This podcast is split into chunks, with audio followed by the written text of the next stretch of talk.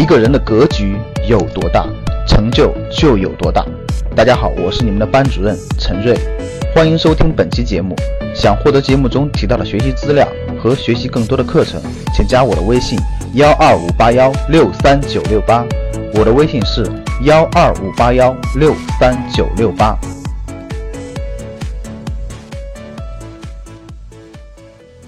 最近两天呢，是上市公司发布年报的时候哈。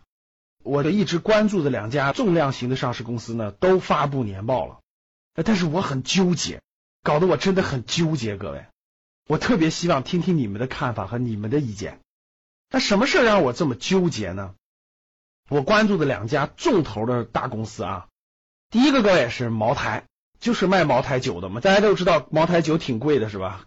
估计现在很多年轻人呃喝的比较少了，但上年纪的人可能喝的还比较多哈。那最近发年报了，大家都知道，上市公司就是一个赚钱机器嘛。茅台公司呢，二零一六年赚了多少钱呢？一百五十五个亿，全年就是三百六十五天，对不对？平均一天将近五千万。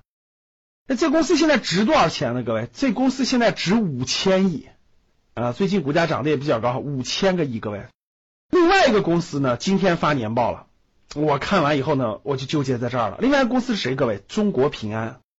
中国平安大家都知道是吧？大的保险公司，它现在可不是单单只是保险公司啊。中国平安是它的母公司，它底下有平安的这个财险、人寿保险公司，它有平安银行，对吧？它还有很多很多金融板块的业务，可以说是个全牌照的金融公司。当然，它的主营业务是保险，也是个赚钱机器嘛，对不对？一年的利润是多少？刚发年报啊，一年的利润是总公司是七百多个亿。归属于上市公司是多少呢？六百二十四个亿，啥概念啊？就我们过去的二零一六年，平均一天赚两个亿。这两个公司，平安一年赚六百二十四个亿，大家知道平安值多少钱吗？现在平安整个这个公司上市公司现在值六千五百八十个亿。大家现在知道我纠结什么了吧？贵州茅台一年净利润一百五十五个亿，但它值五千个亿。中国平安一年能赚六百二十四个亿，但它值六千五百八十个亿。中国平安只比茅台贵了一点点，大概贵了一千五百亿。相对于别的公司还是很多的，相对于他俩就不多，对吧？大概高多少？不到百分之三十，对不对，各位？哎，那你告诉我这是合理的吗？一个一年赚一百五十五亿的公司可以值五千个亿，一个一年赚六百二十四亿的公司只值六千五百个亿。哇，他们的赚钱的能力可是不一样的呀，他们赚到的钱也是不一样的。换句话说，就是我们讲的市盈率的概念。贵州茅台假设它每年的利润是一百五十五个亿，需要多少年才能赚出来这五千个亿呢？需要三十二年。贵州茅台需要三十二年才能赚出来它现在的总市值。中国平安现在一年能赚六百二十四个亿，假设它未来每年就赚这么多钱，不增长了，需要多少年能赚出来这么多呢？九年。九年就能再赚一个平安出来，而茅台需要三十二年。哇，各位，你选谁？我们投资人可是真金白银的呀，买上市公司，你选谁？有我们的学员说了，说老师他们的增长量不一样啊。那今年茅台一年一百五十五个亿，可能明年两百五十五个亿，可能后年五百五十个亿啊。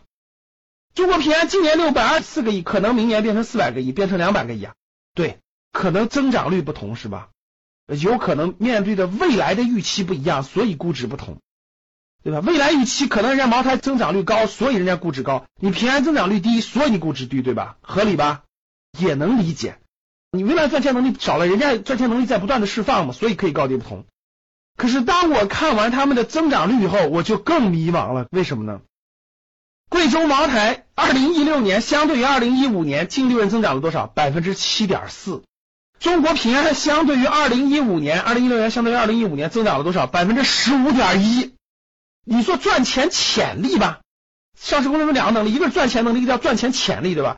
那如果你茅台估值高，你一年赚一百五十个亿，你值五千个亿，行，你增长率高，你的赚钱潜力强也行。现在的问题是，茅台的赚钱潜力就从二零一六年情况来看，还不如平安呢，还比平安慢呀。就平安一年赚六百二十四个亿，他每年的赚钱速度是茅台的两倍。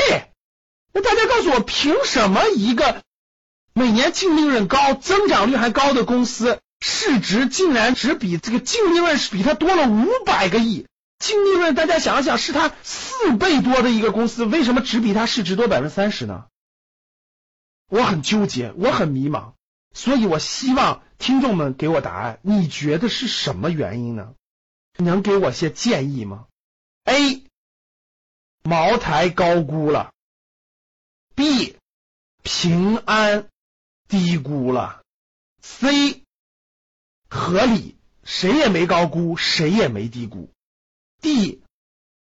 不明白，搞不清楚什么原因。A、B、C、D，我们来个互动，好不好？欢迎大家跟我互动，一起学习投资知识。还是三句话：第一，欢迎大家订阅；第二，欢迎大家分享朋友圈；第三，欢迎大家跟我互动。非常感谢大家！想获得更多投资理财、创业、财经等干货内容的朋友们，请加微信幺二五八幺六三九六八及我们的 QQ 交流群六九三八八三八五六九三八八三八五。